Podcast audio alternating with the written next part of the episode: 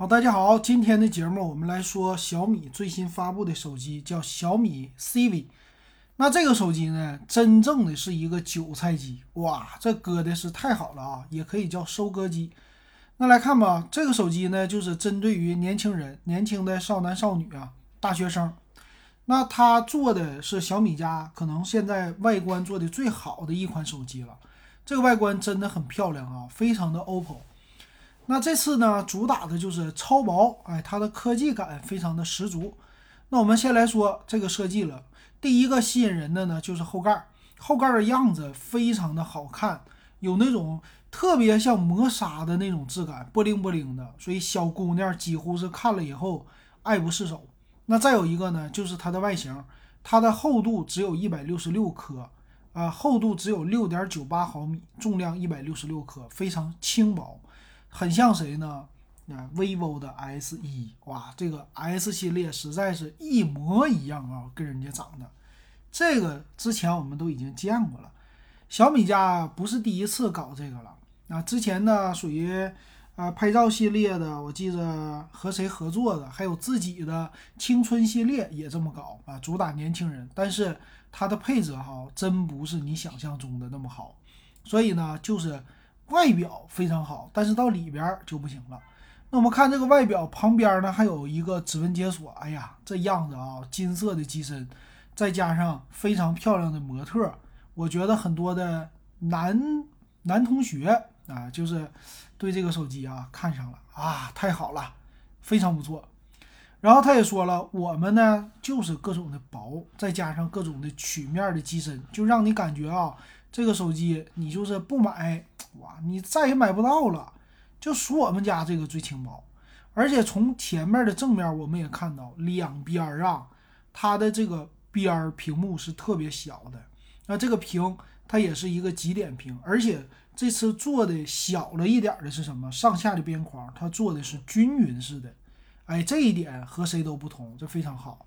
而且他们也说了，我是六点五五寸的一个手机，就是。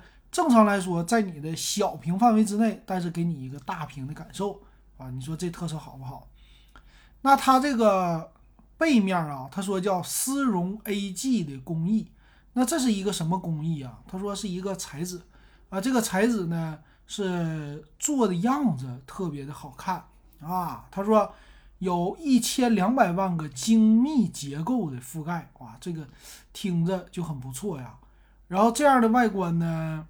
背面我们能看到它的那个摄像头啊，摄像头左边它是上边有一个大的那么圆的一个摄像头，底下有两个小的，再加上两个闪光灯。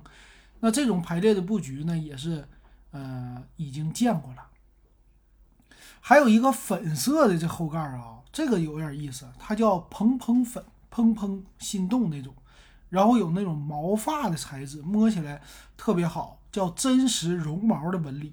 啊，说冬天的用起来特别好，哎，这个我也是头一回见，好像很多的手机后盖一样啊，这一点挺好，挺不错的。那么再有呢，咱们就看它这个前面的屏，它叫三 D 微曲的 OLED 柔性屏。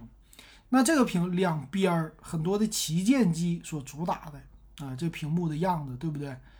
那再有底下我们看啊，它是一百二十赫兹的刷新率。P 三的色域，十点七色的显示，啊，亮度非常的高。那这很多人一看，这手机才卖两千多，这手机得值五千多啊，可能会看这个样子。呃，那再有摄像头，摄像头前置呢三千两百万像素啊，所以很多女生就爱不释手了。哇，这实在是太好了啊，拍的自拍非常的清晰，还有支持自动的对焦。什么暗夜模式都给你解决了啊，这个很好。但是你不知道的是后置的拍摄，这个后置的拍摄啊，那可就是有点低了。首先呢，它用的是一个六千四百万像素的主摄，但是另外两个就凑数了，一个八百万像素超广角和一个两百万像素的微距。哎，那这个能干啥呀？告诉大家啊，主摄六千四百万非常好，但是其他的几乎就是凑数的啊。那拍照呢？这不用说了，为啥？两年前老金的五八百万像素的超广角，它也是凑数的，也是这样的，所以我太了解这个了。但是呢，它支持 4K 的摄像啊，这一点挺不错。那还有什么呀？处理器骁龙七七八 G。哎呀，这个最近老金不是刚点评过一个手机吗？直接看的 vivo 的 iQOO 系列 Z5 用的骁龙七七八。其实现在啊，OPPO 系列也出来了。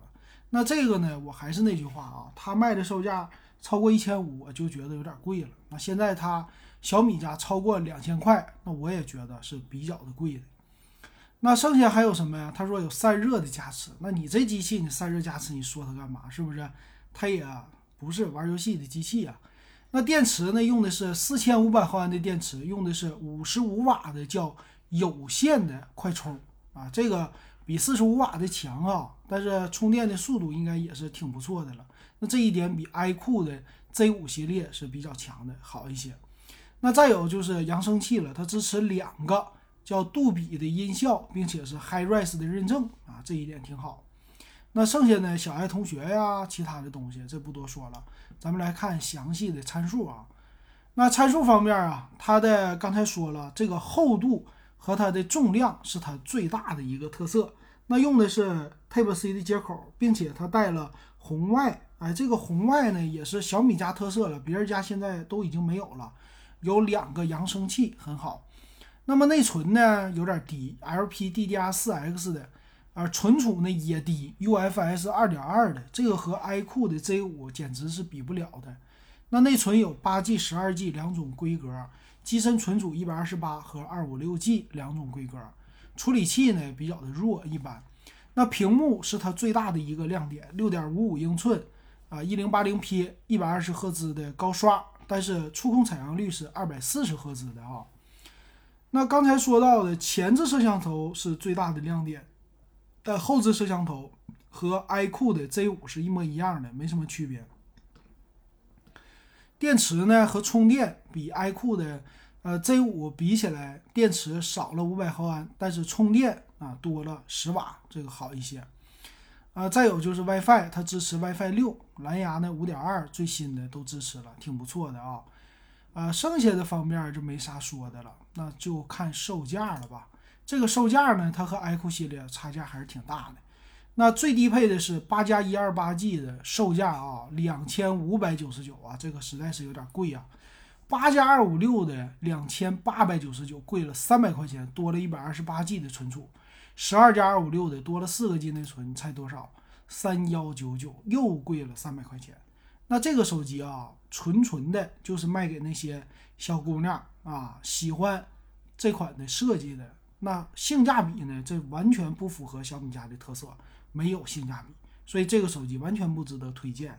那谁想买呢？纯粹的就是认它的价格啊，认它的呃前面的溢价，它这个溢价可高啊，我觉得它都不是和 iQOO Z5 那种高五百块钱的，这个至少是高八百到一千啊。这个实在是太不像小米了，谁会上钩，谁会被割韭菜，那咱们拭目以待吧。